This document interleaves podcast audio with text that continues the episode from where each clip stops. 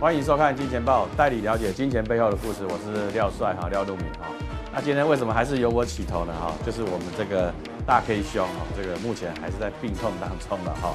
那今天呢，他特别哈早上呢给我们发了一个讯息哈，因为他也他也的这个关心大家的这个。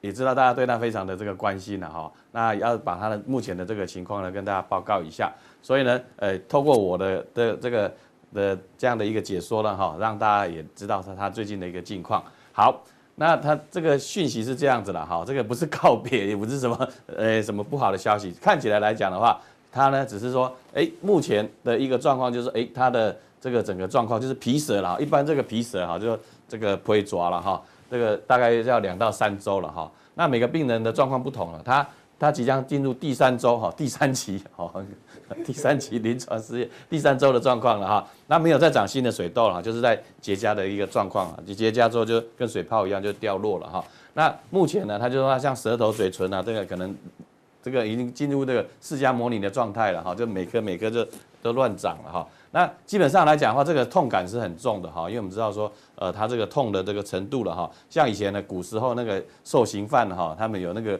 什么满清十大酷刑哦，拔指甲那可能痛感可能是到五，那接近到在五分的这个等级了哈，就等于呃这个被打了五十个巴掌连续的这样情况。不过大家不要太担心哈，因为最近呢，呃他的这个状况慢慢恢复了，体重呢也有回有有甚至呢有增加了哈，所以下次来看的话，可能不是这么瘦了哈，可能就变成有点会婴儿肥哈，大家也也要特别去呃可以关心。他的这个状况好，那这边来看的话，就是说，诶，他目前的这种痛感呢，就是跟投资一样哈，这个就是当你痛的时候，一定要吃药嘛，或者是治疗哈。那最近期很多一个投资人哈，尤其是做空投资人的话，或者说不晓得怎么选股投资人的话，也可是持续的哈，要服用的这个我们的这个加强定来解决你这个头痛的问题。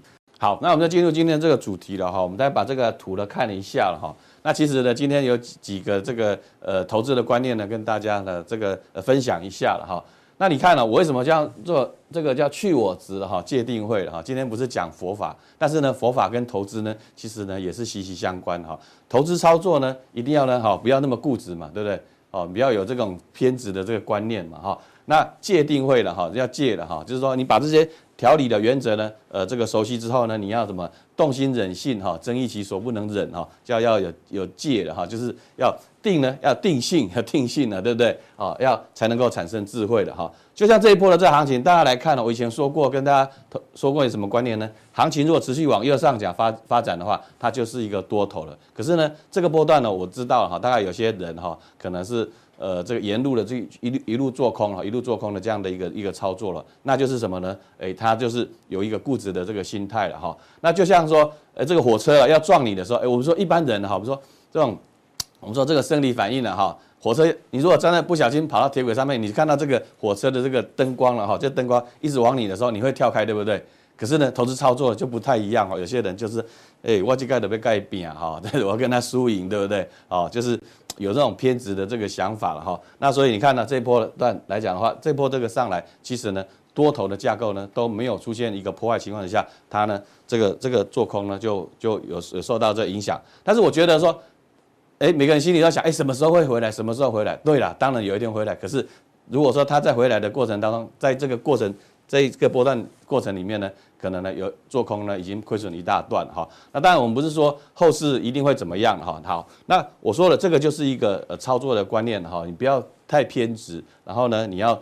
戒律的哈，因为站上五日线，你空单你基本上就要减码，甚至都要走掉了嘛，对不对？哈，这个就是一个呃操作的观念来跟大家分享。好，那回到行情上来看了，今天最高到一三九二一了哈，一个很神奇的这个数字了哈。那今天的量哈，这个量呢应该在增加在两千呃三百多亿啊。其实量能呢也还并没有说出现一个呃呃失控的一个状况哈。这个量量是增加没有错，可是呢价格呢基本上今天还是在创。创新高，它就是一个向上的一个呃冲刺的形态。我跟大家讲过，就是向上冲刺。那既然向上冲刺的形态，这这个结构没有改变的话，我们当然呢还是用一个呃客观的一个角度来去看，它就是还是一个呃偏多的一个局面。那至于说日 K D 来讲，哎，有的人看日 K D 的哈，这个其实就这个是日 K D 的，一直是不是一直钝化，对不对？它就是不会下来啊，它不会下来。你是看日 K D 在输赢，还是看这个这个价格 K 线在输赢啊？哦，有些人说哦，日 K D 高档了，我得被盖扁哈，对不对啊？就是这个就是呃一个操作或者是呃整个一个观念的不正确的这样的一个逻辑啊，在推演就会产生呢很大的这样的一个偏误了哈。好，那行情我们这么去看它了哈，既然还是一个往上的一个形态呢。呃，就还是一个偏多的格局。那今天我说为什么今天重点我会摆在联电哈？其实联电我们前两个礼拜我们又再提醒了一次了哈，它就是一个长线上来讲的话，一个很大的一个变化了哈。我说，哎，高盛说，哎，联电上看上看五十四块半，其实联电我们之前也在都讲过了，都一直在讲。那联电为什么会这么强了哈？我说这个八寸晶圆啊，十二寸晶圆啊，就带动营运超水准哈，这个。已经现在进行式了哈，啊一一块八五两块两二点一一了哈，三点二一哈，已经估到这个呃三块多了哈，那所以股价的部分呢就有所反应，今天直接跳空呃拉到这个涨停的这样的情况哈，那毛利率拉升到三十二了哈，所以这样的一个情况，所以我们来看哈，联电的它整个策略为什么对它的这个股价会有所影响？其实我们之前在跟大家讲一个一件事情呢，以前哈联电。哦，这张图呢，我我我就再把之前的这个我们说的月线图，我们之前在讲的时候，来来把它拉出来看，你看这个是月线图哦，月线图它每次到到不管它怎么反弹了哈，反正呢二十块就是一个天线嘛哈，对不对？每次去追二十块呢，它就跌下来；每次去跌追二十块，它就跌下来。这搞了这个十几年的这样的一个一个连电哈，就连连被电嘛，你买二十块你就套二套牢，就它就下来。可今年呢不太一样哈。二十块呢，直接呢用一个月线长红呢，把它做一个突破，这代表什么意思呢？惯性改变哦，这个惯性改变呢，它就什么？它就是一个趋势，就是这个趋势呢就已经开始改变哈，就是趋势惯性改变的时候，以前是二十块就跌下来，现在呢突破二十块还在往上冲，它就是趋势惯性的改变，一个大的改变，它就是一一旦改变之后，它就不容易。改变哈，这个好像在绕口令，对不对？它就是一个趋势在持续的这个发展了。这个我们之前就有提醒过大家了哈。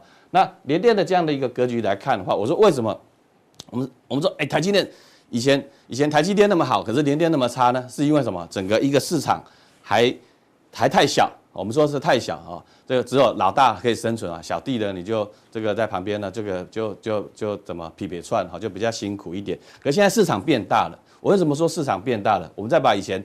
呃，这个之前我们的节目了，我说的叫做物种大爆发。什么叫物种大爆发？这个寒武纪的时候，这个生物呢，它有了这个知觉了，有感觉哈，然后这有眼睛了之后呢，它这个开始呢产生物种的大爆发。那我说未来的这种整个消费电子了哈，也是一个物种大爆发时代。是谁推推动的呢？就是五 G，对不对？五 G 会产生物联网，每个机器它都有感觉、知觉，然后有视觉，甚至是视觉哈。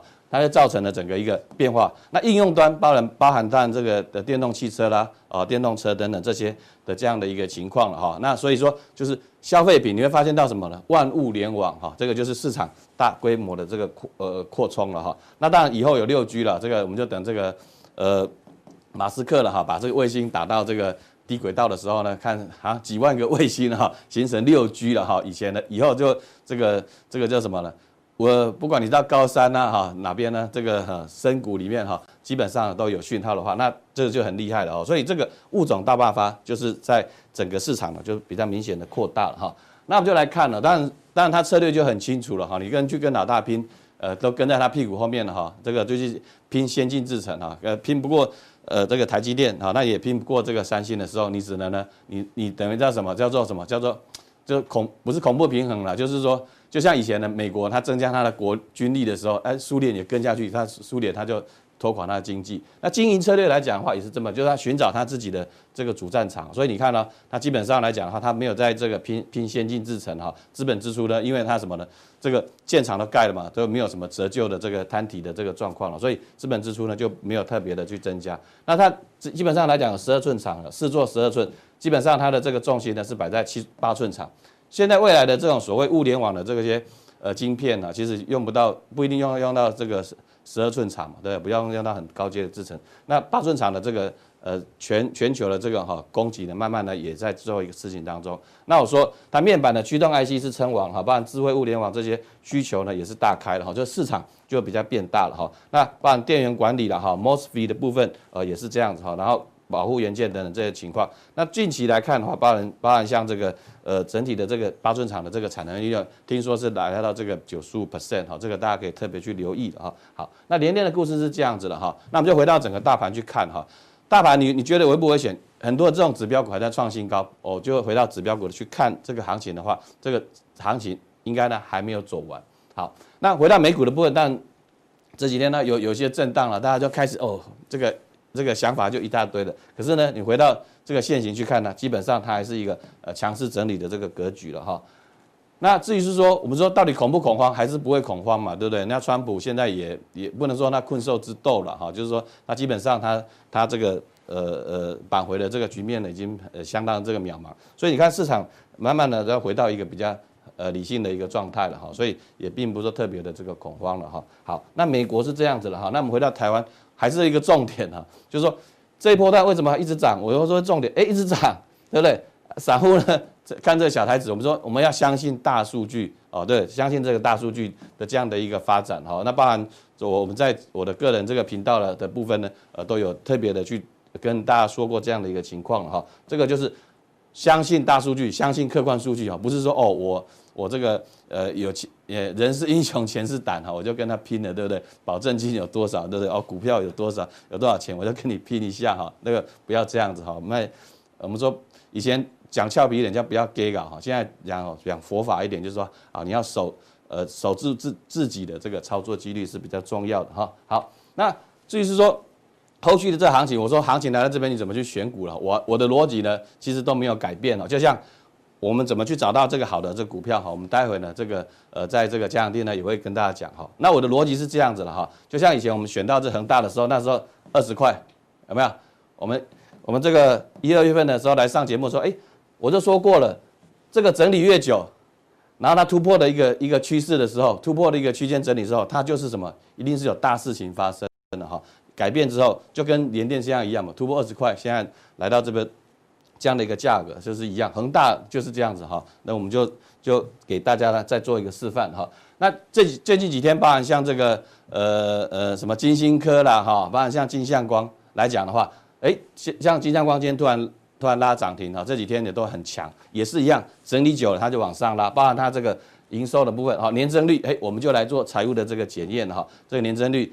呃，十月份年增率大增了哈，当然金相光呢也是这个力积电，也是黄崇仁这个相关的哈，大家都在抢这个 CMOS 产能的时候，哎，力积电呢是不是可以给他给他做一个 backup 哈，就是说，哎，你你去抢这个八寸厂没有产能，对了，其他厂。可能做 CMOS 的可能就比较辛苦，可是它有产能，它去支应它，它的整个营收呢，呃，比较明显的回升。所以我想选股呢，我们就往往这个方向去发展啊。至于是说比较详细的一个解说的部分呢，我们就待会在这个加强錠呢跟大家再做一个分享。接下来还有下面一位来，来，哎，各位投资人大家好，我是 Vincent。好，今天跟各位报告的这个哈，我想昨天哈，知道昨天放假的时候有这个新闻啊，这。南韩单日新增什么三百三十个这个新冠病毒的病例，哇，不得了，这新闻就很大。我们知道，好像这跟美国比起来，好像还是有一个很大的距离啊。不过，韩国已经是这样子哦。为为什么要关心这个？其实这个会影响到经济活动啊。不管是在欧洲、美国，你一旦一旦有一些呃影响到经济活动的话，基本上对我们对后市需求的研判还是会有关系。那我们讲说，南韩哈，因为第三波。这个新冠疫情快速扩散，所以他呃在这个二十四日起就上调了这个这个首尔的防疫级别哦，等于说他决定，呃从二十四呃这个二十二日呃二十四日零时起哈，他就把这个首尔哈上调这个两级，好还有一点五级的这个这个防疫措施，那当然。我们要去关心它，因为毕竟这个亚洲还是蛮近。可是各位要留意啊，其实，在亚洲真正比较严重了，现在比较严重，其实不是南韩。我们各位报告一下哦，南韩是这个状况。各位看哈，这个红色柱状体是这个新冠病毒的新增病例哈。那柱状体，可是我们可以看，这是三月的时候第一波，那这第二波啊，第二波在这个八月初的时候，好，现在十一月三个月哦，哎，又又开始。事实上，感觉哈，我们从我们从目目测哈，从这个红色柱状体，其实它并没有比前面还要严重。它单日哈，等于说昨天啊，单日增加了新增确诊的是三百八十六个，好，感觉这个柱状体有跳上来，但是其实也只有三百多。其实亚洲国家最比较严重的，相对的是日本啊。那我们要关心日本，因为日本本来把这个奥运把它延到明年，那他这一波如果没控制好的话，我看明年就很有问题了。那到底能不能办奥运啊？就就看这一次扩散的这个是不是会很严重。我们看哦，日本其实这第一波三月份是这样，我们从这个红色柱状体，那第二波好在八月八月份是这样。那现在是创新高了啊，所以现在大概是日本应该算是亚洲相对最严重的了哈。等于说，我们以昨天为案例哈，昨天放假嘛，昨天放假的时候啊，它新增确诊人数单日哦，单刚韩国才三百八十几个，对不对？日本昨天单日是两千三百九十八个，所以这反而比较严重。但是如果说我们讲说这个疫情哈，这样的程度会不会影响到经济活动？因为毕竟。你把这个防疫级别升高的话，会有一些限制啊，比如说，呃，群聚的这个这个这个聚会的人数的限制，或是餐饮这个营业的时间都会有限制，这个还是会影响。不过，如果比起美国来讲，又是小巫见大巫了，因为这单日确诊才两千三。其实我们最关心的是关心美国，为什么？美股任何的涨跟跌，其实哦都影响到全世界。那我们来看一下美国。美国的这个新冠肺炎哈，它也是创新高，在上礼拜五创新高，那还好，礼拜六、礼拜天新的数数字没有再创新高，但是还是很多啊。刚刚我们讲说日本最严重，但是单日只有两千三百多个，那美国的话单日多少是十五万，好，十五万，好，那过去曾经跟各位提，就是说，那这样子来讲哈，到底这个美美股的影响影响性对美股影响性有多大？我觉得看这个可能会。会会有点就就自己吓自己啊，会会会误判，好会误判。上次跟各位讲说要看什么住院人数，对不对？好，住院人数才才是比较，当然这个也是会影响到他的商业活动，还是会影响。好，那我们就来看住院人数。那蓝色的柱状体呢，是让我们可以很显然看到这第一波，好，这第第二波疫情其实差一点也是创新高。没有过高，但是呢，这一波很可怕，就很陡，好吗？这个蓝色柱状体就住院人数，好，比如说，呃，单日的，比如说住院啊，现在住院人数哈，到呃这个增加了八万多个，那你想想看，这也是很可怕。那到底这个对社会资源、医疗资源压力会不会崩溃，会不会怎么样啊？我们有用另外一个指标，因为你想想看，为什么美股最近反而都没有跌啊？为什么之前反而那么恐怖？但这跟人心。呃，人恐惧的心理也有关系。还有就是说，我们现在的全世界疫苗一个一个出来，所以大家会比较放心。那但是呢，真正实质上对这个所谓整体社会的医疗资源能不能承受，那主要我们要看他住院的时间。因为我们讲哈，虽然他住院人数很很多，可是我们发觉现在这个可能医疗它对策比较比较进步了，所以住院的天数变短了。比如住院人数虽然很多，但是可能他住住住院的时间变短了，所以我们可以从红色的曲线来看哦。第二波其实那时候是压力测试，是压力最大。这样如果失控的话，那就整个社会社会医疗资源真的会崩溃。好，那我想这个股市就影响就很大。但是我们看到红色的曲线，红色的曲线是什么？就每一天每一天跟十四这个。统计是每一天跟十四天前的住院人数做一个比较，那这个叫做肺炎住院住院人数的变化率，就变化率。为什么？就抓十四天，就好像我们隔离十四天一样。那我们发觉这个红色的曲线事实上没有创高，好，它往开始往下弯了。好，就是说你住院人数很多，但是它住院的时间比较短，好，天数比较变短，所以它这个弯下来，红色曲线。弯下来，所以这个意思就是说，这样就是说住院天数是缩短。好，这样来讲的话，对这个美国这个防疫的这个这个整个社会的医疗资源，事实上等于说至少目前还控制还在控制范围之内。好，所以这个应该来讲，目前为止对，诶虽然还没有整个全世界了哈，我想这个疫情的控制还没有告一个段落，但是至少以医疗整整体社会医疗的承受度来看看哦。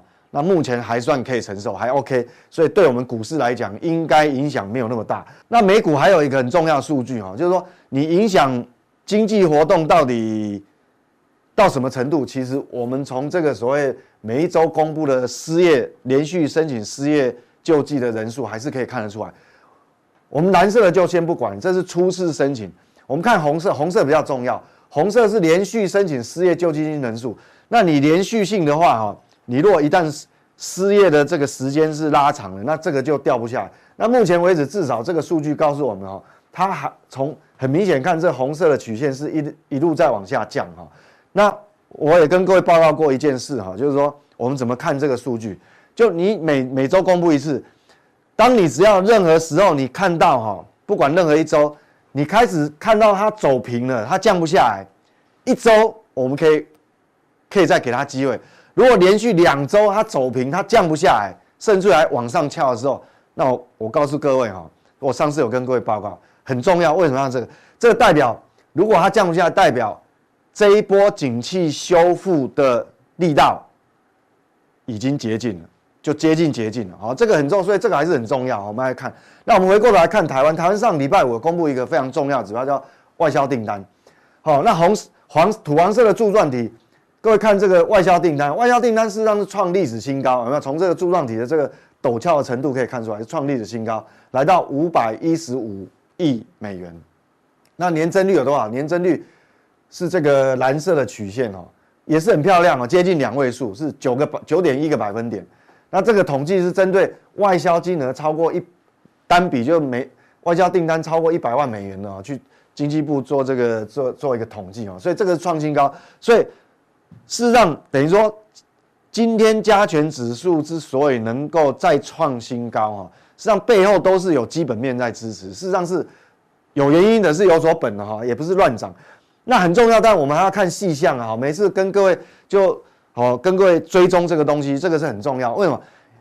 现在十一月的营收，十一月的营收什么时候公布？要十二月十号以前嘛，对不对？大概就十二月一号，陆陆续续到十二月十号要公布完毕。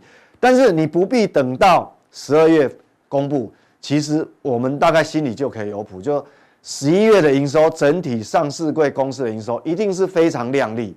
为什么非常亮丽？我们刚看了嘛，这个外销订单是创创历史新高啊。那我们要看细项啊。最重要的这两项对台湾来讲，出口主力主要是资通讯啊。第一个资通讯，那第二个电子。那上个月各位如果有印象的话，我跟各位讲说，我们要步步为营，要很谨慎。为什么？这里是九月份的数据，我特别好把它写在登录登呃打在这个地方。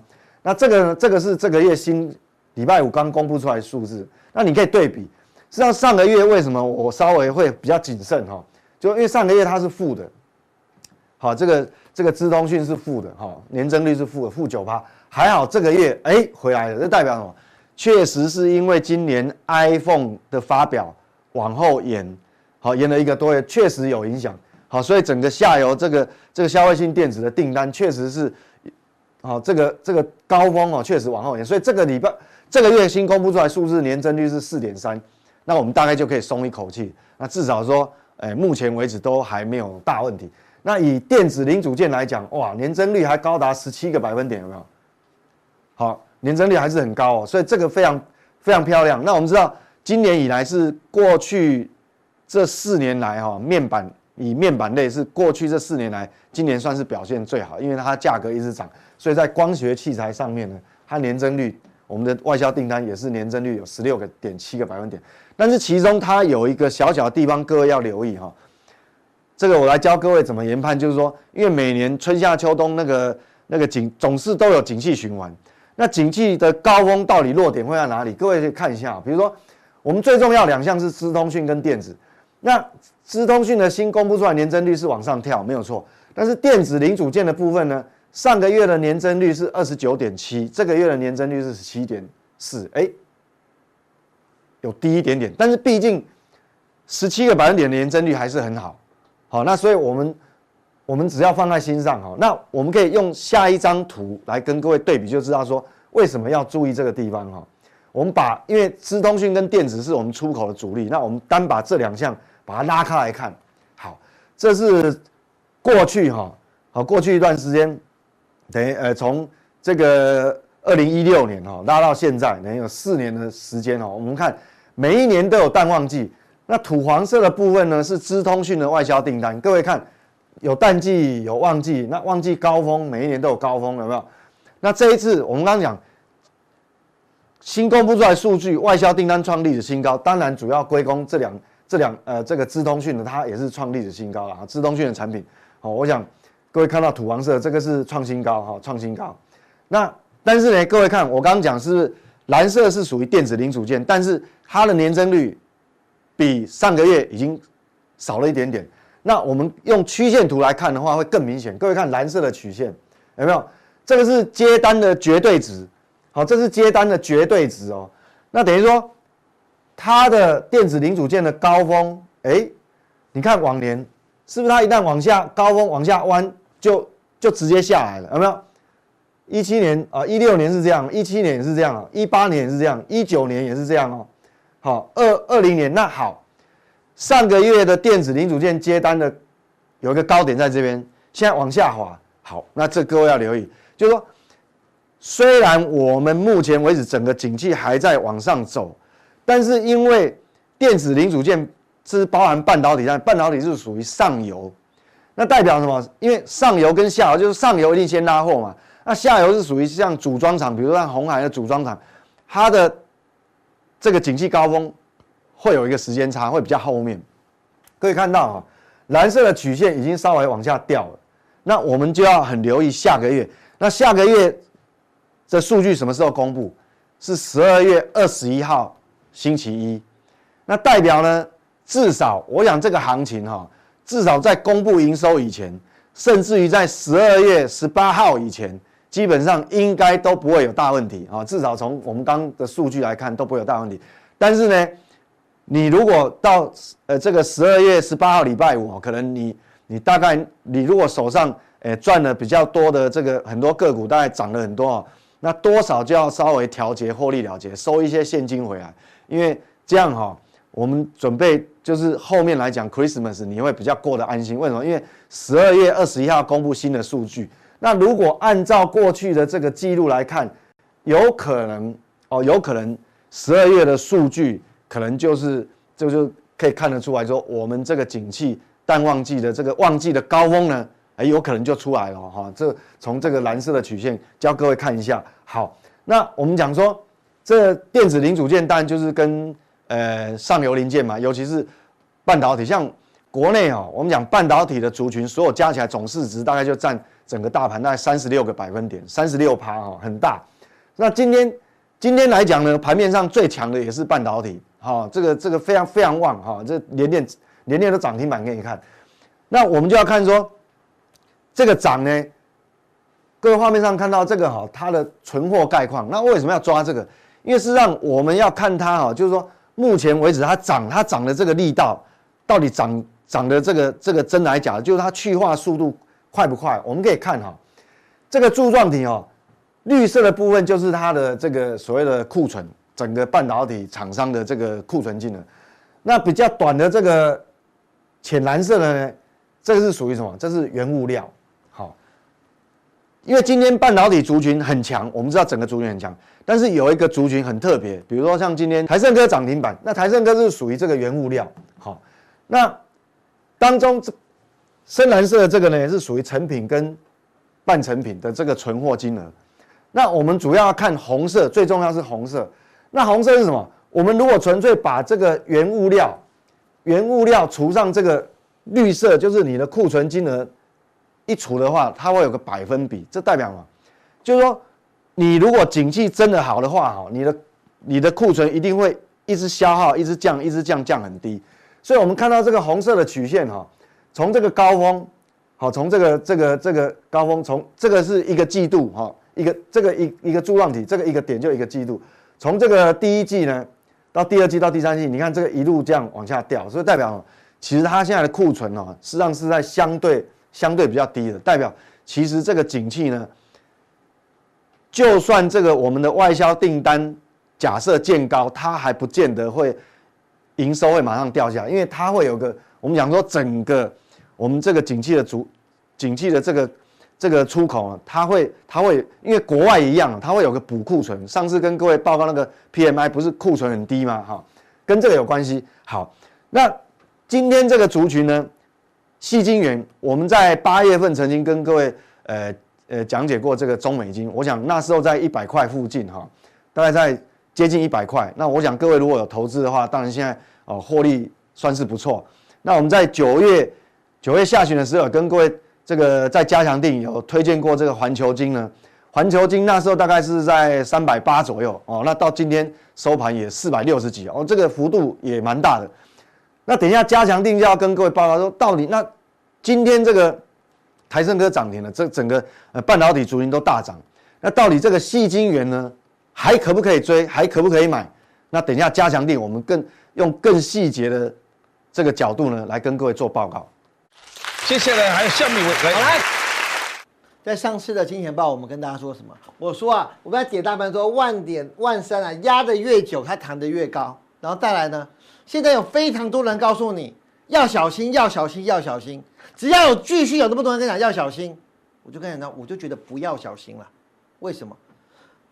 我讲一个股票能不合理，就能够非常不合理，就能够最不合理。台湾现在台股到底合不合理？很多人讲一个就是涨多了，涨多了，涨多了，到底怎么跟以前比啊？大家知不知道以前的一万三千点本益比是多少？怎么以前本益比五十倍的时候没叫你要小心啊？那现在每一个都跟你讲要小心，要小心，要小现在告诉你台积电要创新高也要小心。台积电现在跟当年一百块差了多少啊？当年一百块，它是全世界有多少家半导体在跟它竞争？现在再过三年，它都没有对手。我告诉你啊，拉回五百点你不敢买啦，拉回五百点你会说完蛋了，要下看一千点了，跌一千点就要下看两千点了，人性在这里，不要骗自己啊！你现在不敢买台积电第一张，你不敢买台电第二张，不敢买台积电第三张了。我我我我如果今天当一个不需要负责任的分析师，我也可以讲得很很容易啊。哎呀，都涨多了，全部拉回来买啊！那那那那在什么时候是买点？我真的不相信跌再跌五百点，再跌一千点，你敢买？到了万三的时候，你完全你就觉得哎，腰要崩盘了。所以我要跟大家讲的，不是说要盲目的追高，而是一最有价值。我们真的没有贵。我要第一提醒大家，真的没有贵。我上一次在讲第三季获利的时候，我跟你们说什么？第三季台湾的财报仍然持续在往上。我跟大家说，我们是越涨本益比越低，大家听得懂吗？台股是越涨本益比越低，台积电越涨本益比越低。我只跟大家讲到这一点。你说回回不回档？当然天天都有可能回档，但是回档的时候你到底敢不敢买嘛？那我们再回来看，这指数在创新高的时候谁是最好的？这一张是胡蒙啊，这个我常常带我女儿去那个全台湾最贵的这个住宿，你们知道在哪里吗？叫六福庄。那六福庄啊，就是六福村开的一个专门给小孩子跟动物住在一起，它就有很多狐獴，那就看到狐獴就是集体活动啊。你看，我看它连对付一个眼镜蛇都在一起，因为它就是一个集体活动的一个一个生活链。那为什么讲到这里？因为指数一直创新高，谁是最大的受益者？我问你啊，谁有最多的股票啦？谁有最多最多的股票？第一个当然是什么？啊，有人说银行啊、券商嘛，对不对？然后第二个是什么？就是集团嘛。我就持有这么多的子公司，啊，子公司现在都创新高了，我当然也受益嘛。所以我说集团股来看，它不只是一个群体作战，它也是一个最实质的受益者。不管是他手上的股票，或者是什么，或者是土地，偶尔股票资产，怎么说呢？上个礼拜五有个非常大的消息啊，就国内两大集团叫华新丽华跟东元两个人换股。那有人说什么华新丽华赚到了？才不是呢，华新丽华是被拖下水的嘛？为什么会拖下水？我们都知道，为了要抗保家，东元跟华新换股合作，因为保家这个人呐、啊。老实说，可是个磊落的君子。他买你，他不是偷偷摸摸买的。他买你买到一定程度，他还告诉你，我不但天天买，我还告诉你我持股比例多少。你要跟他对抗。那如果你没有钱，当然要换人嘛。但我华新集团已经扮演了很多次白马骑士了，我来跟大家说明一下。那我只跟大家讲，集团股的好处一就是什么？我等下会列出来，他们就是枝繁叶茂，所以当它的子公司的股价上市，他们也是一个很好的。那我们来看，我记得我在金钱报跟大家提到的第一个大短期有永丰余，永丰余今年大涨了一波。那我跟你说，今年来看，连这个年年亏损的集团股，年年本业亏个两三块哦。都有人要为了土地资产而抢，所以可以看出这些集团股的好处在哪里？一，底下公司很多；第二，底下土地很多。所以如果在所有资产重新评估的时候，这些人都是最落后补涨的公司。比如说大同，连这么每年赔钱的公司都有人敢买了，那还有什么人不敢买？保家继续加码东元，续当第一大股东，他就明着跟你说二十六趴，所以。我们现在看东元，一二三四五六七八九，你看，东元集团在台湾挂牌就有九家公司，你有我擒这些，我拿下一家等于拿下九家。那土地不用讲了，这我们都知道。那华新集团现在就是希望能够靠加上华新，就是东元希望能够加上华新，能够挡住，加起来超过这二十六趴。再加上收购委托书，我们都知道，因为我现在是公司派，所以我有委托书，大概知道的是，所以我比较容易获胜。再加上如果有华兴的帮忙，这华兴是帮忙第一次了吗？不是哎、华兴常常在公卿变事主嘞，这样才记得当年六二八四的嘉邦，那时候国巨也说要入主了，结果到处寻找白衣骑士，结果找到华兴集团什么？华兴科高价入股，而且我告诉你，他当白衣骑士很多次了啦。华新集团里面有个叫金城科，为什么叫金城科？金是精英的精，成是宝成的成。当时是精英跟宝成，结果也是一样，两个都不不干了，就被华就被这个汉语博德给接走了。包括了我们现在看到六一五三的加联益，在做软本的时候吃亏吃最大的时候，是谁扮演白衣骑士救他？还是华新集团？所以华新集团现在常常在扮演白衣骑士的一个角色。那我个人认为，呃，它本身的这些持股呢，都可以看得出来，都是越来越好。所以当然来看，它的价值呢，也会跟着水涨船高。再来，但是这不是我最觉得最低估，我最低估的，我可以跟大家讲是这一间，这叫新鲜，前三季赚一点四元，今天收盘多少？十二块。前三季哦，我常常讲说，我们打架常会说什么？我让单手单脚让你啦，有没有？那我也跟大家讲。玩象棋会讲什么？我车马炮让你啦，那这个是意思是什么？我前三季，我第四季不赚钱让你啦，那第四季可不可能不赚钱？不会，因为他的子公司今天还一度涨停，大家知道吗？就是三六六六是做这个呃，我们我们讲光学膜，那光学膜的上游，光学膜第一个是有辉啊，第二个是三六六六的光耀。那光耀是以小尺寸为主，有辉是以大尺寸为主。那光耀先涨，然后有辉连续两根涨停。但是这些膜都要用到上游的原料，而这些膜的上游就是由日本跟新鲜共同提供。那我说前三季赚一点四元，而且你说总编他是卖土地，他的确卖土地，我没有说他卖没有，但是他已经连续三年赚了一块一以上，连续三年，他已经是个本业都能赚一块五毛是业外。那每年赚一块多的公司十二块，你会觉得贵？我这些股票我不能说都是他是最大股东，他新光金跟友辉这些加起来的总市值，我先举例来讲，新鲜现在的股本啊是一百四十亿，一百四十亿，他卖这些没有，他不是靠股票，他在桃园有三点五万平的土地，以两年前的公告市值。就已经到达三百亿了，大家听得懂我讲什么吗？我常常跟他开玩笑，台湾有找两百亿人不难呐，找两百亿，我们把新鲜买下来，把土地卖三百五十亿，把这些股票全部卖完，发 ADR 什么 DR 卖掉以后，我们就跟吴家说，哎，没事啦，我还给你啦，我还给你啊，那我们会赚多少钱，你知道吗？三百亿。我们就做这件事就好了，我们就市价现在把它买下来，我们就说这件事不是没人做过啊，宝佳现在就准备做这件事了，这件事情不是没有发生过。当初我讲泰山持有全家的时候，没人理我。结果泰山涨了多少？这就是台湾的资产股，台湾的这些龙头股本身的股价太低了，低到什么？两百亿，您觉得很难哦？忠孝仁爱信义和平找一个豪宅去问问看，他有没有两百亿啊？都没有你想象中的难了，啊，都没有你想象中的难了，啊。新新光集团总持有新现在持股也没有超过二十趴了，你其实买一百亿就已经是他最大的股东了。所以我只要告诉我，今天不并不是在鼓励大家做这件事，只是跟大家说什么？台湾太多的集团股，因为总市值太低，所以很容易被大家狙击。每一家公司挂牌都吓死你啊！我跟你讲嘛，华新集团的总公司这么多，总市值多少？我控有母公司一路控下去，我的总市值多少？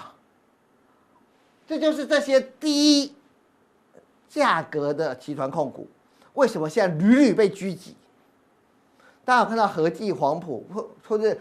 这个李嘉诚的和记黄埔也好，或者他们的总市值多高，他们就怕被狙击呀、他们一被狙击了，他们开枝散叶怎么办？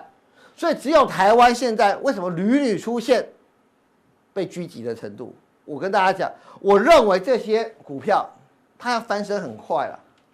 我今天不是在讲股，要下一个概念。永丰余长期控到十四块的时候。每个人都说不会涨，不会涨，很大牛，很大牛。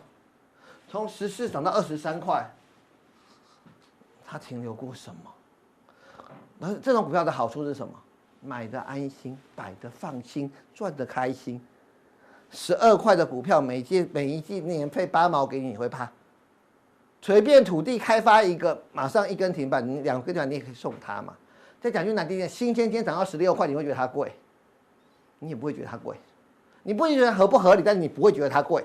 就像永丰余从这边涨到二十三，你就觉得它贵，哎，好像也还合理啊，好像也不错啊。所以我想在这个里面，我要是要教大家一个观念：这些人的十几块钱的集团股，他如果又控有土地，他如果又控有子公司，那他的评价就明显的低估了。但远东新我不敢说，因为它股本当然很大。可是你到远东新，它才是全台湾最大资产股，不是台开啊，不是这个。你认为远东新的土地总资产才是台湾换算成市值最大？就连我在这边提醒你们的，二零二三，我说它是经济部自己说台湾最大的工业用地囤地户，结果今天干嘛？涨停板。我在这边都已经领先跟你们讲了，为什么？因为资产重新评估的时候，拥有资产，也许是土地资产，也许是股票资产的人，他们的土地就远远被低估了嘛。远东新今天涨到三十五，你会觉得它贵？我跟你讲，你不会觉得它贵，你只是觉得它涨多了。所以我觉得台湾的这种这种资产的，你看联华集团也是每一年提供稳定的一个获利，他手上的公司这么的多，所以我认为未来。像宝家这样天天拿钱出来狙击人的会非常多，因为我们是明显看到他们低估的地方，所以还有一些低价股，像长荣，这这也是一个股股权之争。你第一想想看，长隆每一季都赚四块钱的公司，它到底股价能不能再上？这边我技术面讲过无数次了，过关过关下来再过再上，技术面我讲过无，今天有没有再上？这一档股票我技术面讲过无数次，长黑就是要跑下来换新的主力，过高以后就第二段，长黑再跑下来，新的主力又过了前高，一定再攻。为什么？因为新主力把旧主力的洗光了，把你们的筹码都洗光了。好，另外随便再举一个，就像华龙，华龙它持有第一铜最大股东，它也是什么？它也是合金的第四大股东。它也是亚太电信的第三大股东，一样把股票卖一卖，它跟还有还在高雄的土地，我都觉得像这些低价的股票，而且最主要是如果能够像新鲜这样，本业有获利又固定给配息，就是一个很好进可攻退可守。我想从宝佳集团来看，我们可以看到台湾的一个集团股的龙头股，如果它在低价的时候，它的总市值严重被低估。那我觉得在长期来看，或者随着股市上涨，这些都会有带动的作用。